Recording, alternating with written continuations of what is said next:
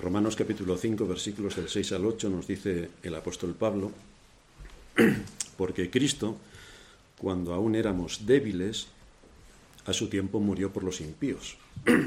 Ciertamente apenas morirá alguno por un justo. Con todo, pudiera ser que alguno osara morir por el bueno. Mas Dios muestra su amor para con nosotros en que siendo aún pecadores, Cristo murió por nosotros. Tenemos una pregunta que en el contexto de la cristiandad provoca una repulsa casi unánime. El 100% de las iglesias católicas, desde luego, están en contra de esto, por supuesto las ortodoxas, pero el 90% de las iglesias evangélicas también. La pregunta es, ¿por quién murió Cristo? ¿Por quién murió Cristo? Este es un sermón como este no lo vais a escuchar en el 90% de las iglesias, jamás lo predicarán. Pero nosotros somos llamados a predicar todo el consejo de Dios y por lo tanto esto entra dentro de esta categoría. ¿Por quién murió Cristo? Al igual que ocurre en nuestro mundo, que las noticias que responden a intereses políticos son todas falsas, pues también la cristiandad, por supuesto, ha asumido un relato que en su totalidad es falso. Responde a la soberbia y a la arrogancia del ser humano, el desdecir lo que dice la escritura y retorcerla para no enseñar lo que enseña, pero no responde a la fidelidad de las escrituras como palabra de Dios que es y por tanto con toda la autoridad a la cual tenemos que someternos. Aquí se nos presenta uno de los problemas que tienen uh, un conflicto importante, no solamente la religión evangélica o protestante contra la católica, sino dentro de la misma evangélica. Las preguntas que siguen a la primera pregunta, ¿por quiénes murió Cristo? ¿Por quiénes murió Cristo? Le tenemos que seguir añadiendo, por los pecados de quien pagó Cristo en la cruz entregando su vida por los pecados de quien pagó. ¿A quién sustituyó Cristo al recibir sobre sí la ira de Dios? ¿Cuál fue su intención y su propósito al morir clavado en la cruz derramando su sangre para absorber sobre sí la ira de Dios? Su intención y propósito fue salvar a todos los hombres del mundo como predica la Iglesia Católica y Ortodoxa y el 90% de las evangélicas? ¿O fue morir solo y únicamente por aquellos que Dios Padre le dio antes de la fundación del mundo? Estas son las preguntas que se plantean. Durante mucho tiempo la cristiandad ha respondido a estas preguntas de dos formas. Que Cristo murió por todos los seres humanos sin excepción O, esto lo dicen desde, las filas arminianas, que luego veremos quiénes son, o que Cristo murió únicamente por los que el Padre llamó desde la eternidad. Estas son las dos corrientes más importantes. O tenemos que preguntarnos de dónde viene todo esto, porque hay esta gran disensión en cuanto a cómo Dios lleva a cabo la salvación, porque debía estar claro entre los cristianos. Pues no lo está. Hoy veremos dos aspectos fundamentales. En primer lugar, la inconsistencia de las doctrinas arminianas, que barren por completo el panorama de la cristiandad. Y en segundo lugar, vamos a ver la obra conjunta de la Trinidad, a ver si tiene sentido en todo lo que estamos exponiendo. Así que vamos a ver en primer lugar la inconsistencia de las doctrinas arminianas. Como ya hemos dicho en sermones anteriores, Pelagio quien vivió en el siglo IV, se posicionó en contra de Agustín de Hipona en este asunto. Curiosamente, la Iglesia lo declaró hereje, pero esa herejía es la que creen todos los evangélicos. Es curioso, y todos los católicos. Sin embargo, en el siglo XIII, tres siglos antes de la Reforma, nos encontramos con el movimiento escolástico católico romano el movimiento escolástico, que tiene a su mayor exponente en Tomás de Aquino, pero también había otros muchos que le ayudaban, por ejemplo, Guillermo de Ockham. Guillermo de Ockham dice lo siguiente. Un incrédulo puede merecer la gracia de Dios haciendo las cosas lo mejor posible. Esto sí que nos sorprende, porque nosotros teníamos entendidos que la gracia de Dios es un don inmerecido, es decir, que nadie lo merece. Pero fíjate tú por dónde resulta que Guillermo de Ockham, escolástico de profesión, introduce esta variante dentro de la argumentación. Así que nos encontramos con que hay un significado adicional a la palabra gracia. Ya no es un don inmerecido, es que me lo merezco porque hago las cosas bien. Sigue diciendo, Dios concedería gracia santificadora a los que se comportasen como buenas personas por su propia voluntad, y esta gracia los va a capacitar para lograr la salvación eterna. Con lo cual lo que tenemos aquí es que la salvación es por obras. Porque claro, si yo me comporto bien y hago buenas cosas, es entonces cuando Dios me da su gracia y por medio de esa gracia me salvo. Pero esto es por obras. Negaba, por supuesto, que la voluntad caída del hombre sea esclava del pecado, como buen pelagiano. Y argumentó sobre la predestinación, enseñando que Dios dependía de su conocimiento previo para ver a esos incrédulos que harían las cosas lo mejor posibles, y entonces como harían las cosas lo mejor posibles, Dios que lo vio por anticipado, dijo, pues a estos son a los que voy a salvar. En ese contexto asume la palabra predestinación, en que Dios previó. Esto curiosamente es lo que creen la mayoría de los evangélicos. Increíble doctrinas que luego fueron rubricadas por Jacobo Arminio desde dentro de las filas reformadas, y que han tenido un alcance notable, razón por la cual se denominan la mayor parte de las iglesias evangélicas como arminianas, porque siguen la doctrina de Jacobo Arminio. Por lo tanto, son arminianos, semipelagianos y un pelín pelagianos. Pero lo sorprendente es que su doctrina es católico-romana. Ellos no se han dado cuenta, porque piensan que los evangélicos venimos a este mundo por generación espontánea, como los champiñones. Pero esto tiene un antecedente. Si uno estudia un poco la historia, pues entonces se lleva bastantes sorpresas. Claro, que la iglesia evangélica se dedique, que no lee ni la Biblia, a estudiar la historia, esto ya es algo que entra dentro de la ciencia ficción. Pero si empezamos a estudiar la historia y ver las doctrinas herejes que a lo largo de los siglos han concurrido, entonces veremos dónde estamos y veremos si lo que creemos corresponde a una herejía que fue combatida durante siglos en la Iglesia o estamos en el camino recto. Pero más bien me temo que la Iglesia evangélica, casi en su totalidad, no está en el camino recto. Por supuesto, la ortodoxa y la católica romano son sectas en el más puro estilo. Pero la evangélica, que se la da de muy entendedora de todo esto, la verdad es que su doctrina es católico-romana. No tendrán imágenes, porque claro, eso canta bastante, pero el resto se lo creen entero. Su doctrina es católico-romana. Es curioso esto porque a la vez niegan la enseñanza de sus padres reformados.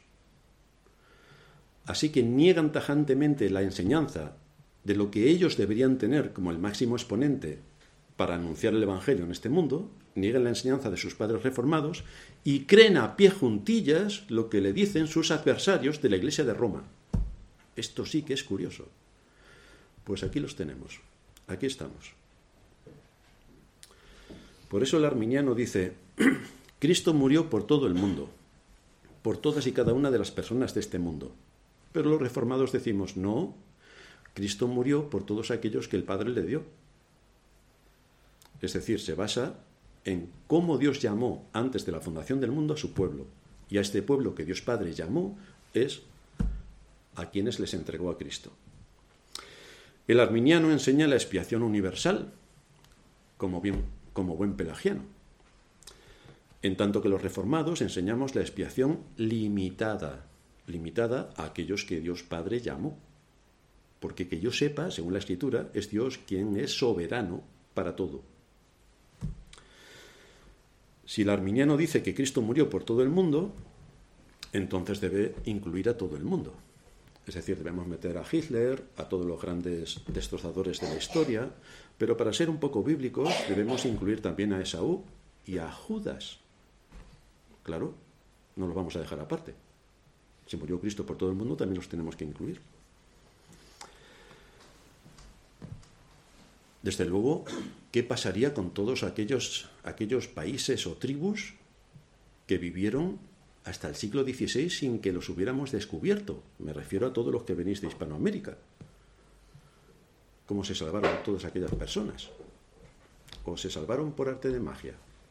¿O cómo alguien se puede salvar sin que Cristo forme parte del proceso de salvación y sin que el Espíritu Santo lleve a cabo la obra de regeneración imprescindible para acogerse a Cristo por la fe. ¿Cómo alguien se puede salvar si se defiende que Cristo murió por todo el mundo? Para evitar esta secuencia ilógica, desde luego los arminianos hacen una distinción entre lo que Cristo hizo, que es morir por todos, y lo que Cristo posibilitó, dar la opción a todos para que cada uno, quien quiera, se pueda salvar. Esta doctrina que estamos viendo es desde la perspectiva divina, no es desde la perspectiva humana. Estamos viendo cómo Dios lleva a cabo el plan de la salvación desde su perspectiva. No estamos hablando de cuál es la responsabilidad del hombre para salvarse, sino cómo Dios lleva a cabo la salvación. Esto es un matiz importante porque si no vamos a acabar completamente confundidos. Esto es como Dios salva, desde la perspectiva de Dios, no de la nuestra, de Dios. Repito, los arminianos, para defender esta secuencia ilógica a la que sus planteamientos llevan, hacen una distinción entre lo que Cristo hizo, que es morir por todos, y lo que Cristo posibilitó, dar la opción para que quien quiera no se salve. porque ahí introducen la idea filosófica del libre albedrío. La idea filosófica, no es teológica, es filosófica. Para ellos la expiación es como un regalo que Dios hace a todo el mundo. Cristo murió por todo el mundo. Los que quieran aceptarán el regalo y los que no quieran pues no aceptan el regalo. Esa es la argumentación. Cristo quiso salvar a todos, pero como no todos se quisieron salvar, resulta entonces que parte de su sangre se ha perdido y parte de su sacrificio no verá el fruto de su aflicción y por tanto no quedará satisfecho. Esto es sorprendente porque el texto de Isaías 53.11 dice exactamente lo contrario. Verá el fruto de la aflicción de su alma y quedará satisfecho. Por su conocimiento justificará mi siervo justo a muchos y llevará las iniquidades de ellos. Pero en el mundo arminiano esto no es así, no funciona así. Así que este versículo directamente lo podemos tachar o arrancarlo de la Biblia, lo tiramos a la basura y seguimos.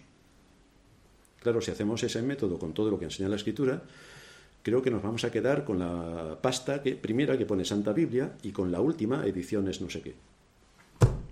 Lo demás no nos sirve porque es lo contrario a lo que hoy se predica, y durante siglos se predica en las iglesias que se llaman cristianas. Se llaman cristianas, eso es lo sorprendente también, que se llaman cristianas. Para afirmar su posición, el arminiano recurre a pasajes que parecen darles la razón, claro, tienen que argumentarlo. Primera de Juan 2.2. Él es la propiciación por nuestros pecados, y no solo por los nuestros, sino por los de todo el mundo. Claro, ¿veis? como Cristo murió por todo el mundo? Segunda de Corintios 5:14, porque el amor de Cristo nos constriñe pensando esto, que uno murió por todos. Claro, si no han ido a cursar los, las clases de EGB y no saben lo que es un análisis morfológico y, y sintáctico, pues evidentemente se creen todos, pero a la cristiandad cuando le ha, se le ha ocurrido ser ilustrada en conocer las profundidades del lenguaje, si todos somos buenos. Pues entonces tampoco le dan mucha importancia a este tipo de textos que dicen otra cosa de lo que aparentemente parecen decir. Porque bajo esta interpretación parece que todos se salvan. Sin embargo, nos produce cierta perplejidad que en nuestra relación con Dios, que se sustenta bajo aspectos legales, tengamos que responder a la pregunta, ¿por qué razón? Si Cristo es la propiciación por los pecados de todo el mundo, es decir, si Cristo asumió sobre sí mismo la ira de Dios, que por eso nos es propicio, porque asumió sobre sí mismo la ira de Dios por el pecado, si Cristo hizo esto, eh, ¿cómo es posible que la gente se condene? ¿Cómo es posible? ¿Es que Dios va a hacer pagar dos veces con la pena de muerte por un mismo delito? Porque Cristo ya pagó en la cruz con su vida por este delito. Y entonces, ¿cómo la gente no se salva, sino que se condena, habiendo Cristo pagado en la cruz por ese delito. Entonces, ¿es que un delito se paga dos veces? Porque esto sí que sería hacer a Dios injusto, lo cual es imposible.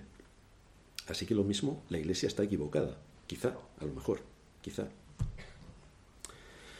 ¿Y cómo es posible que gente que nunca jamás ha oído el Evangelio se salve? ¿Cómo es posible?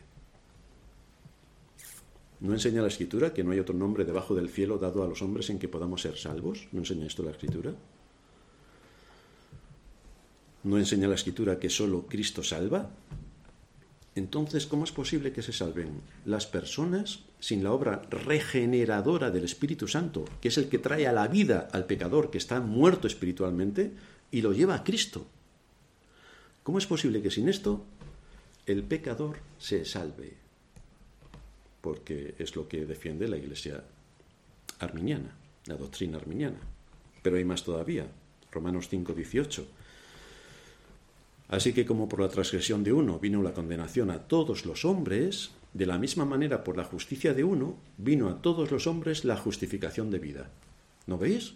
Lo dice el texto. Lo dice el texto, dirían los arminianos, sin gafas.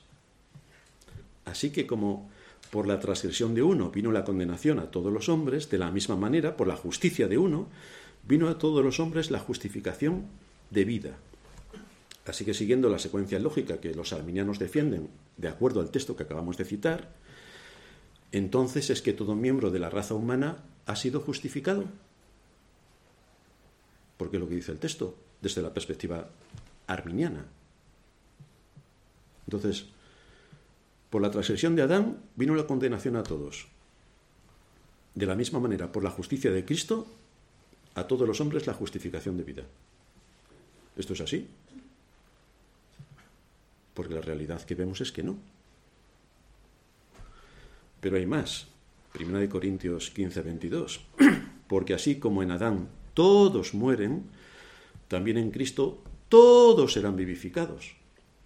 Texto favorito también de los arminianos. Entonces, siguiendo la secuencia lógica de los arminianos, este texto enseña que todo miembro de la raza humana es vivificado en Cristo. ¿De verdad que se lo creen? ¿De verdad que se puede ser tan necio para no interpretar correctamente las escrituras? O sea que todos los seres humanos están justificados y todos los seres humanos están vivificados. Queridos hermanos, ¿para qué predicamos el Evangelio? Si ya todos están justificados y todos están vivificados. Todos. Lo dice el texto, todos. ¿O no es eso lo que quiere decir? Como es lógico y evidente por los hechos, ni Cristo ha justificado a todo miembro de la raza humana, ni Cristo ha vivificado a ninguno de todos estos que los arminianos dicen que ha vivificado, utilizando o malinterpretando el texto. Evidentemente que no es así. La palabra todos no se refiere a todos sin excepción, sino a todos sin distinción de su raza, de su lengua o de su nación. Y esto es importante que lo tengamos en cuenta, ya lo hemos dicho en otros sermones, porque para la mente judía solamente ellos eran los merecedores del cielo, solo ellos, nadie más. Cuando la promesa de Abraham es que en tu simiente, que es Cristo, serán benditas todas las naciones de la tierra. Así que en toda la tierra Dios tiene pueblo, pero no todos y cada uno de los habitantes de la tierra, sino en todas las naciones Dios tiene pueblo. Tanto las Sagradas Escrituras como San Agustín en el siglo IV, que las defendió, defendió estas doctrinas con bastante brío, como los reformadores, enseñaron que la expiación de Cristo solo es efectiva y real para pagar únicamente por los pecados de aquellos que el Padre le había dado a Cristo antes de la fundación del mundo. Tuyos eran y me los diste, dice el Señor. La expiación se limita a esas personas, a nadie más. Por eso tenemos la doctrina de la expiación limitada. Está limitada a aquellos que el Padre, en su soberanía y poder, llamó a la salvación y los entregó a Cristo. Solo ellos. En Juan 10, que también lo hemos repasado en otros sermones, el Señor emplea la ilustración del pastor y su rebaño. Dios de sí mismo dice que es el pastor y que tiene, en este caso el Señor, y que tiene un rebaño definido de ovejas. Mis ovejas oyen mi voz. Él conoce a sus ovejas por su nombre y ellas le conocen a Él. Escuchan su voz y le siguen y entonces Cristo les da vida eterna. Estas ovejas corresponden a los creyentes. El Señor dice que da su vida por estas ovejas, pero no dice que dé su, vida por todo el mundo. Si estudiamos bien las escrituras, claro, en el texto y en sus contextos. El buen pastor su vida da por las ovejas. Y en el capítulo 10 de Juan, versículo 15, dice de nuevo, pongo mi vida por las ovejas. Esto es expiación limitada, limitada a aquellos que el Padre le dio, limitada. Entrega la vida por sus ovejas y solo por sus ovejas. Y en Juan 10:25 les dice a aquellos que no creían en él algo bastante interesante. Pero vosotros no creéis. ¿Y por qué razón estos judíos no creían? Y el Señor añade, porque no sois de mis ovejas. Vaya qué malo es el Señor que tiene unas que sí y resulta que otras que no. Y se lo dice a la cara. Y se lo dice a la cara. Vosotros no sois de mis ovejas. Por supuesto que no van a creer jamás, porque no son de sus ovejas. Es decir, no estaban incluidos en su rebaño. Claro que hablar de esto en la cultura del buenismo en la que vivimos, que todo el mundo es tan bueno como podemos ver todos los días, hablar de esto en la cultura del buenismo es bastante repelente, que Dios discrimine en su amor y solamente Cristo salve a los que el Padre le dio. Pero es esto lo que enseña la Escritura. Esto nos lleva a nuestro segundo punto. Vamos a estudiar la base bíblica de la expiación limitada desde el punto de vista, repito, divino, desde el punto de vista divino, no desde el humano. Y en esta perspectiva divina intervienen las tres personas de la Trinidad, el Padre, llamando, el Hijo muriendo y el Espíritu Santo regenerando o produciendo el nuevo nacimiento. Todo esto confluye. Así que es lo que vamos a ver en segundo lugar.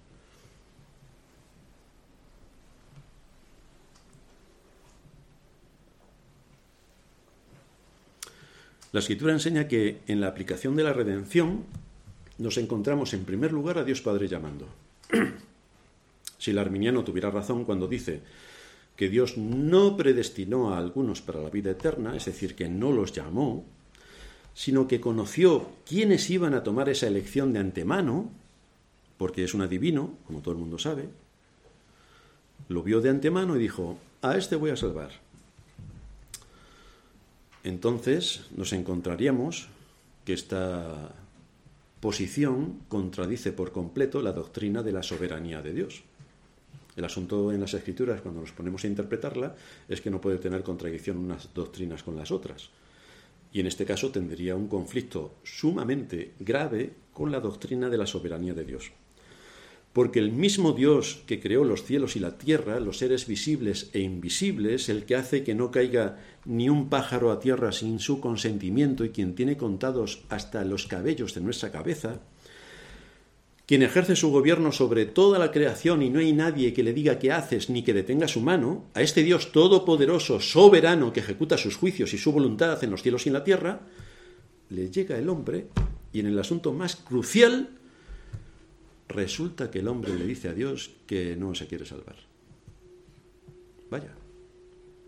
Repito, esto es desde la perspectiva divina. Una salvación que no viene dada por el infinito poder de Dios. No, no, sino que la salvación depende de la voluntad de un hombre que es corrupto y corruptor, que está lleno de maldad y de malicia, que es aborrecible y que aborrece, sobre todo que está muerto espiritualmente, que es esclavo de Satanás y que tiene como su mayor enemigo a Dios y a todo cuanto tiene que ver con Dios. Pues este ser que está en esta situación se le da la oportunidad, según la Iglesia evangélica, de que elija a Dios por su propio camino, por sus propios motivos, por su propia inteligencia, por su propia voluntad. Pero está muerto, está corrompido, es esclavo de Satanás. ¿Cómo va a salir de esa situación si antes no se lleva a cabo la operación del Espíritu Santo que trae de los muertos a la vida a aquellos que Dios Padre llamó desde la eternidad? Así que a este ser corrupto y corruptor, muerto espiritualmente y esclavo de Satanás, se le deja la decisión más trascendente de su vida cuando resulta que es una decisión que él no tiene poder para aplicar. Porque que yo sepa, nadie a sí mismo ha dicho, me voy a resucitar de los muertos. Nadie lo ha hecho. O alguien que tiene una enfermedad no puede decir, pues me voy a curar yo solo. Curado. Nadie lo hace. Pero en el mundo evangélico sí, esto ocurre. Para el arminiano, no importa que la naturaleza del ser humano esté corrompida a causa de la caída, ni que esté muerto espiritualmente, ni por supuesto importa que sea esclavo de Satanás, nada de eso importa. Yo creo que los que defienden la ideología de género han visto su entorno apropiado en la Iglesia, porque lo que piensan los arminianos respecto a, por su propia voluntad venir a la vida y lo que creen los de la ideología de género, que por su propia voluntad pueden ser hombre, hombre, mujer, mujera o vaca, es exactamente lo mismo. Exactamente lo mismo. Yo porque yo quiero, esto ocurre, pero si estás muerto. Porque yo quiero, esto ocurre, pero si eres esclavo de Satanás. Porque yo quiero, esto ocurre. Y ocurre, según ellos. Sin la acción todopoderosa del Espíritu Santo, que nos dice la Escritura, nos dice Pablo, que es quien resucitó a Cristo de los muertos, pues los evangélicos de hoy tampoco les hace falta el Espíritu Santo. Porque ellos solitos, como buenos seguidores de la ideología de género, en cuanto quieran, ya han venido a la vida. Esto sí que es ideología de género. Esto sí que lo es. Pero la escritura enseña que Dios discrimina su amor y no lo da a todos por igual. ¿No?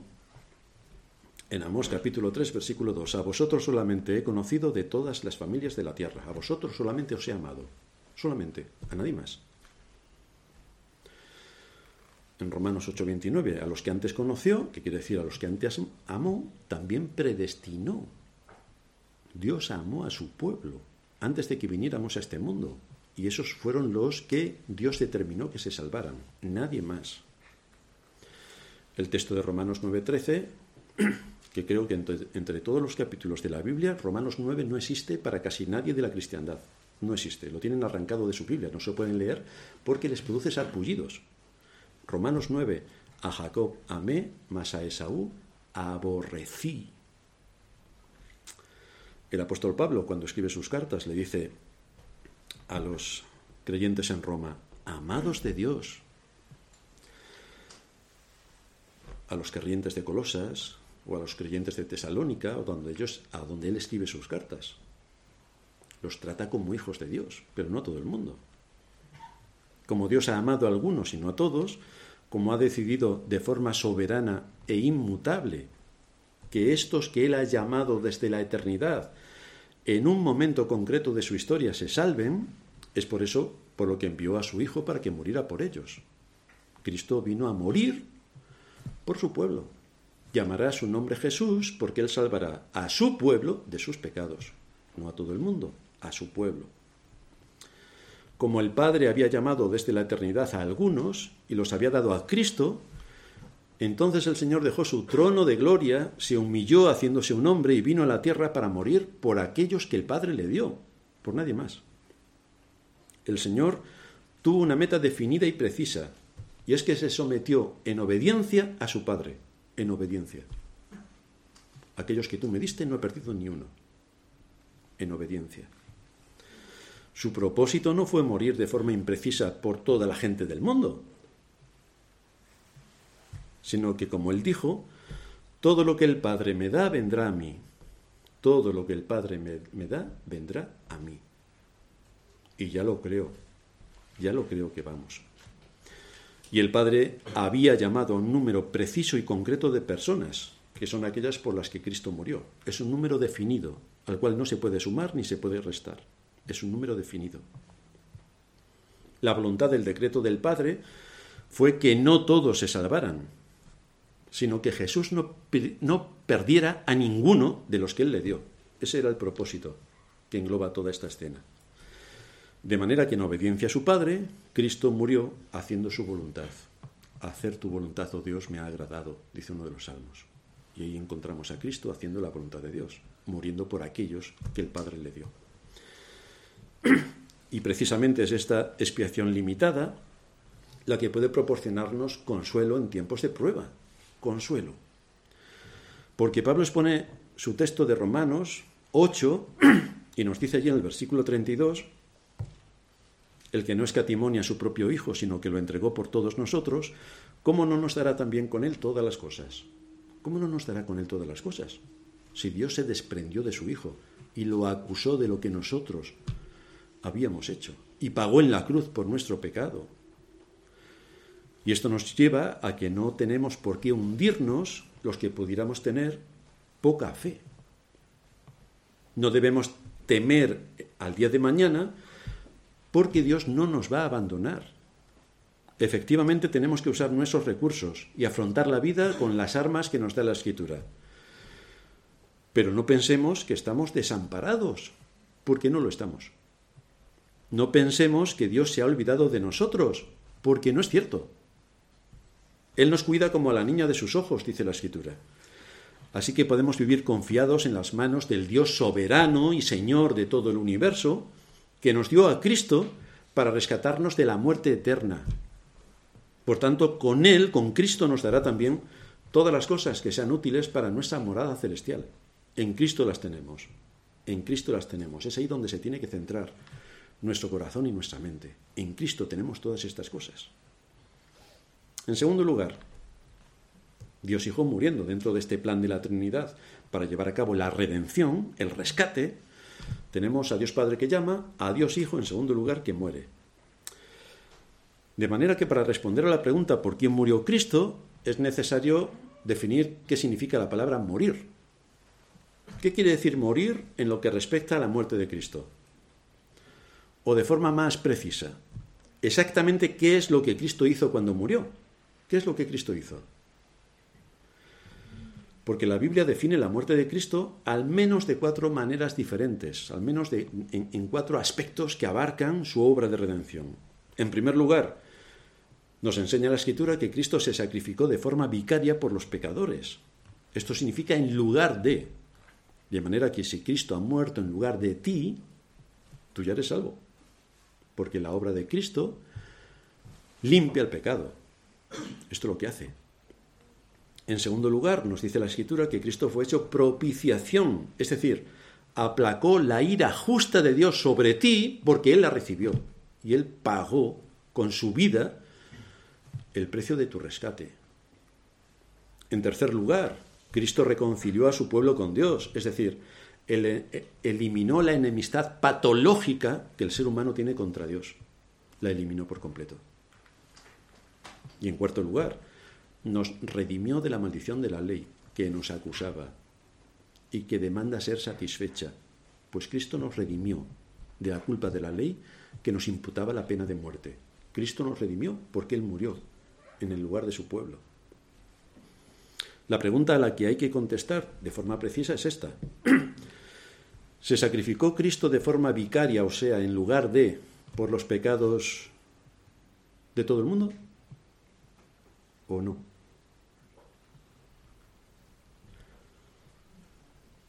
Porque si Cristo se puso en el lugar de los pecados de todo el mundo, en el lugar de todo el mundo, ¿por qué no todo el mundo se salva? ya sabemos, ah, es que yo lo he elegido, es que yo no lo he elegido. Ya, es que no depende ni siquiera de ti, porque si el juez te declara inocente, tú no puedes decir, ah, pero yo soy culpable, yo soy culpable. Parecería bastante tonto. Dios no salva a todo el mundo. Cristo no muere por todo el mundo, según lo que enseñan las escrituras, claro.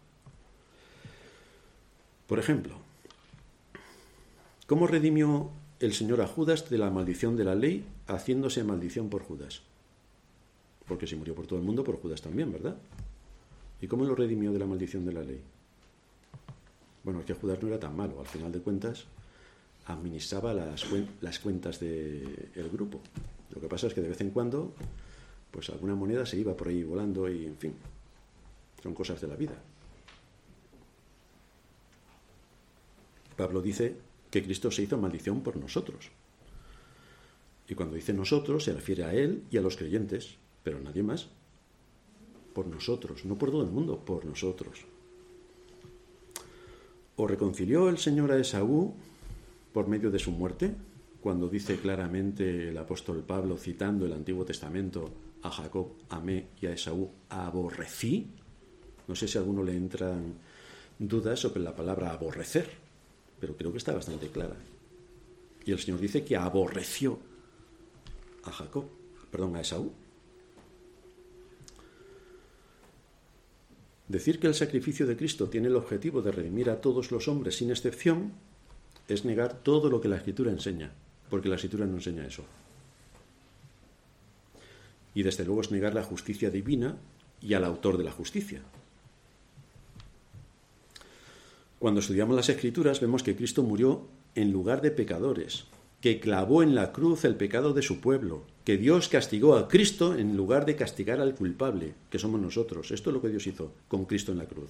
Cargó nuestros pecados. Y esto no ocurrió porque Dios es adivino y vio el futuro y entonces supo quién se iba a salvar y estos son por los que Cristo murió. Esto no lo enseña la Escritura. Lo que enseña la Escritura es que Dios, en su soberanía y en su voluntad, de acuerdo a su gracia, otorgó la salvación a quien él quiso. Y si alguien tiene dudas, que se lea Romanos 9. Y ahí verá, ¿por qué pues Dios inculpa? Y el apóstol Pablo dice, pues ¿quién e-, eres tú, hombre, para que te pongas a discutir con Dios? ¿No va a hacer el, el alfarero con la vasija de barro lo que él le dé la gana? ¿Tú por qué te pones a discutir con Dios sobre por qué salva Dios? ¿Por qué a, esto no salva? ¿Por qué no salva a todo el mundo? Entonces es interesante leer Romanos 9 porque los humos de muchos quizás se acorten bastante sobre todo porque será un texto, no tengo ninguna duda, que no se lee los evangélicos en general. Pues leed, por favor, leed Romanos 9. En tercer lugar, llegamos a la obra regeneradora del Espíritu Santo.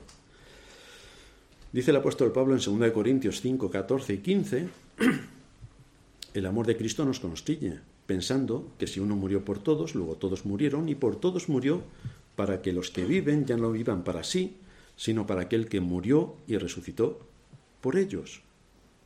Así que aquí tenemos otro ejemplo más que nos habla acerca de la palabra todos, todos, todos, todos. Este texto también lo, utilizan los arminianos, por supuesto, para defender su teoría universalista, que todos los hombres, sin excepción, se salvan. Especialmente porque toman las palabras de Pablo, uno murió por todos. Así que la expiación es ilimitada, porque uno murió por todos. Pero la consecuencia es si uno murió por todos, ¿por qué no todos se salvan? Si murió por todos. Ya sabemos que entran con su argumentación de que hizo posible la salvación, factible, era una oportunidad y empiezan ahí a enredarse, que le pasa igual que a los católicos romanos cuando en vez de quitar las imágenes, te empiezan a defender que lo que hacen cuando se ponen de rodillas delante de la imagen, le besan los pies y está todo eso brillante, que eso no es em, adorar a la imagen, que es rendirle el respeto. Pero se ponen de rodillas delante de la imagen o no. Sí, pero lo que parece que se ponen de rodillas no es de rodillas, porque la pierna izquierda la tienen un poco levantada y luego levantan la derecha y luego el juanete del pie izquierdo no entra en contacto con la imagen y entonces, bueno, nos cuentan ahí una retartaíla, que es que casi nos dan ganas de reír. Al final de cuentas, ¿estás adorando o no? Para empezar, no te puedes hacer ninguna imagen y ya la tienes hecha, entonces ya, en fin, a partir de ahí no podemos seguir hablando. Pues igual los arminianos con el tema de Cristo murió por todos los hombres, pero no todos los hombres, porque posibilita, pero luego no posibilita, pero luego lo hace factible, pero lo quita y lo pone. al final no sabes dónde está. Estamos jugando aquí, ah, como hacen los trileros, a ver si no, no me pillas. Pero esto es un juego de trileros, no es lo que enseña la escritura. Pablo escribe que uno murió por todos, luego todos murieron. Debido a la muerte de Cristo, dice Pablo, todos murieron. Debido a la muerte de Cristo, todos murieron.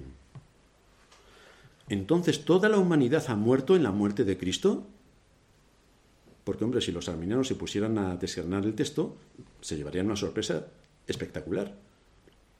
Porque el texto dice lo contrario exactamente de lo que los arminianos defienden. Cristo murió por todos los seres humanos. Hay una conexión inseparable entre la muerte de Cristo y la muerte de todos. Porque todos los creyentes en Cristo han muerto. O todos los seres humanos en Cristo han muerto, como defienden los arminianos, además usando este texto. Pero esto no es lo que el texto enseña. El término luego es una relación causal. De ahí que cuando Pablo escribe el todos murieron, no se puede referir a la muerte natural de todos los hombres, sino a la muerte eterna. Y que todos los que están en Cristo están libres de la muerte eterna. Todos los que están en Cristo. Los creyentes porque los creyentes hemos muerto con Cristo, hemos muerto delante de la ley que nos condenaba, porque Cristo pagó el precio de nuestra salvación, haciendo satisfacción delante de la ley con su propia vida. Fue Él quien lo pagó. Entonces aquellos que estaban en Cristo son los salvos.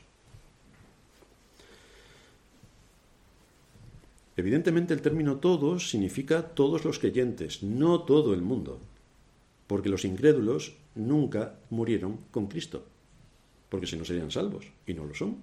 Así que no pudieron morir con Cristo. Además, Pablo advierte también, de acuerdo con Romanos 6, que si los creyentes están muertos al pecado, entonces están vivos en Cristo. Esto se aplica también a todos, entonces. O sea, todos han muerto en Cristo y todos han resucitado con Cristo. Pero esto no es lo que vemos. Entonces, ¿por qué lo defienden? Este es el gran plan de la redención. Dios no amó de forma imprecisa a todos los hombres, sino a un número concreto.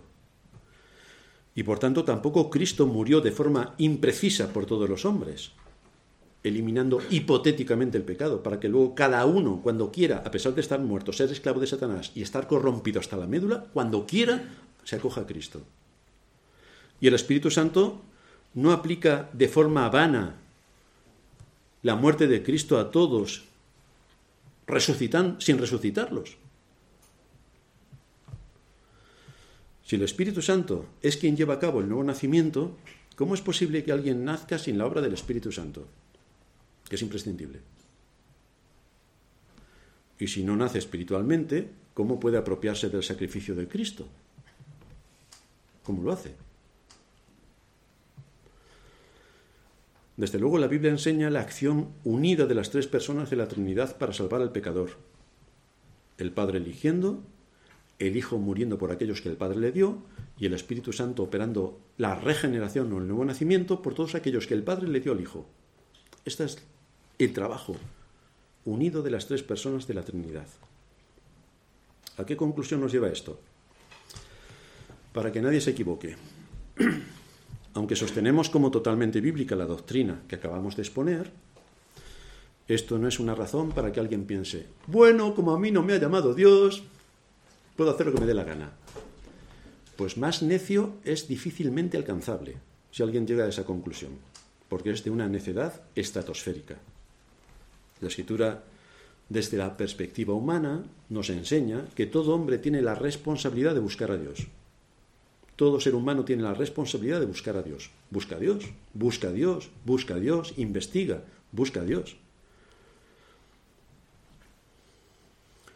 En ningún lugar de las escrituras se enseña, bueno, en las iglesias pentecostales sí, pero en las escrituras en ningún lugar se enseña que el hombre espere una aparición fantasmagórica para saber que es hijo de Dios y entonces ya ha sido salvado. Esto no aparece en las escrituras. Lo que hace el Espíritu Santo es que convence de pecado, de justicia y de juicio.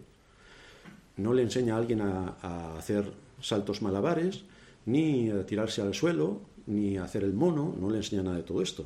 El Espíritu Santo convence de pecado, de justicia y de juicio. Digo esto del mono y de los saltimbanquis por lo que se hace en las iglesias pentecostales, que parece que quieren hacer la competencia al circo y a los eh, que cuelgan de las cuerdas, pero no es esto lo que enseña la Escritura.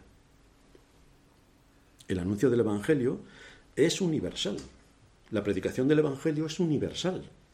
El mandato que nosotros tenemos como iglesia, y todas las iglesias que sean serias es el mandato que tienen, es el que el Señor le dejó a sus discípulos. Id y predicad el Evangelio hasta lo último de la tierra. ¿Por qué? Porque nosotros no sabemos a quién Dios va a salvar. Pero lo que sí sabemos es nuestra responsabilidad porque Dios utiliza la predicación del Evangelio para llamar a su pueblo. ¿Cómo? Ah, ¿Cuál es el origen de la fe? La predicación de la palabra. Si no hay predicación de la palabra, ¿cómo serán convertidas las personas? ¿O creéis que el Espíritu Santo actúa en un contexto vacío que sin palabra de Dios por medio lleva a cabo la vida? No, el contexto en el que el Espíritu Santo trabaja es en el contexto de la predicación de la palabra. Ya la providencia hará todo lo que tenga que hacer para que le llegue la palabra a aquel, por muy lejos que esté, que ha sido llamado a la salvación. Ya la providencia lo hará. Pero eso entra fuera de, nuestro alcance. Lo que sí entra dentro de nuestro alcance es que tenemos que predicar el Evangelio. Y para eso, en la época en la que nos ha tocado vivir, el Señor nos permite tener unas herramientas donde el Evangelio es predicado hasta el último de la tierra. Tenemos casi 600 millones de personas que hablan el español. Tenemos una oportunidad increíble para que a través de las redes sociales y de todo el movimiento que desde la Iglesia se está haciendo, el mensaje del Evangelio llegue a todos los rincones. Qué privilegio tan grande nos ha dado el Señor de que haya tantos millones, cientos de millones de personas que hablan el español, nuestra propia lengua. Y así el Evangelio prospera.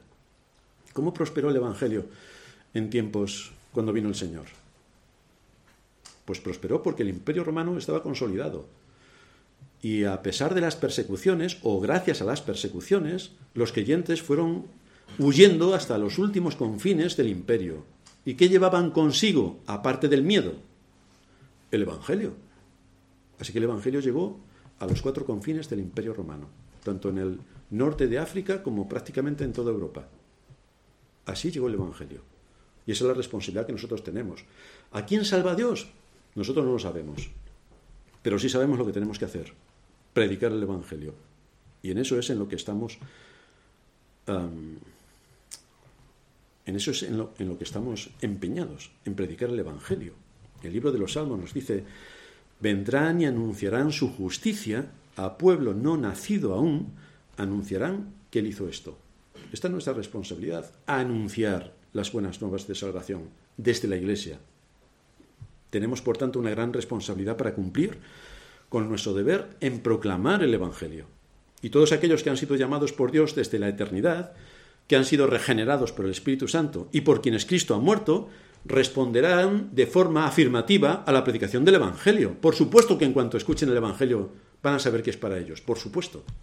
Por lo tanto, esto es un aliciente para la Iglesia, porque sabe que cuando se disponga a predicar el Evangelio, que es vida para unos y muerte para otros, cumple con su propósito, porque los que no han escuchado nunca el Evangelio, cuando les llegue la doctrina, cuando les llegue la proclamación de la palabra de Dios, entonces sabrán que aquello es para ellos.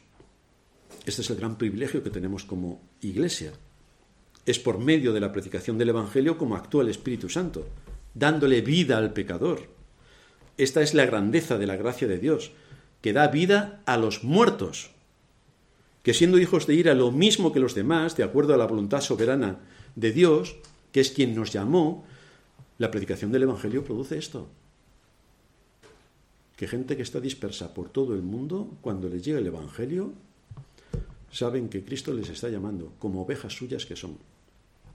Pero esta es nuestra responsabilidad. Hemos estado estudiando la parte que tiene que ver con la determinación divina para la salvación, pero no podemos aislarla de la responsabilidad humana en la cual también estamos envueltos en predicar el Evangelio a toda criatura. Y este es nuestro propósito, seguir predicando el Evangelio y seguir instruyendo a la Iglesia de Dios para que no nos engañen con las doctrinas baratas que desde hace mucho tiempo invaden la Iglesia. Tenemos que ceñirnos a lo que dice la palabra de Dios, aunque nos ganemos el desprecio y el odio de toda la cristiandad, pero no nos importa, en absoluto, sea Dios veraz y todo hombre mentiroso. Así que nos debemos ceñir a las escrituras, a lo que nuestros antepasados en la fe defendieron y predicaron a riesgo de sus propias vidas, que es lo que nos ha llegado a nosotros. Así que no estamos muy separados de lo que el apóstol Pablo estuvo predicando, y aparece las Escrituras, de lo que San Agustín estuvo predicando, en contra de los herejes de su época, de lo que en el siglo XIII con la escolástica salió la luz y que invade hoy toda la iglesia evangélica, de lo que nuestros padres reformadores hicieron trayendo, rescatando las doctrinas de la gracia, de la oscuridad que estaban, eh, eh, que estaban sometidas durante toda la Edad Media y sacándolas a la luz, y gracias a ellos la doctrina ha llegado hasta nosotros. Así que gracias a Dios, porque en medio de su providencia siempre ha tenido un pueblo que ha predicado las doctrinas firmes tal y como aparecen en las Escrituras. Y eso es lo que nosotros creemos, eso es lo que nosotros predicamos y eso es lo que nosotros defendemos. Así que a Dios sea toda la gloria, especialmente en la salvación. Terminamos en oración.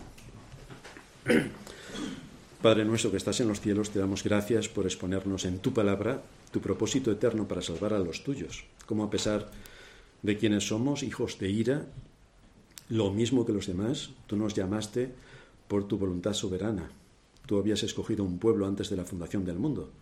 En los posteros tiempos enviaste a nuestro Señor Jesucristo a morir por todos aquellos que tú ya habías escogido. Y de estos por los que Cristo murió, no perdió a ninguno.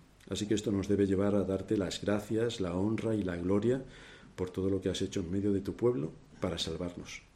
Es en el nombre de Cristo que te damos las gracias por esto. Amén.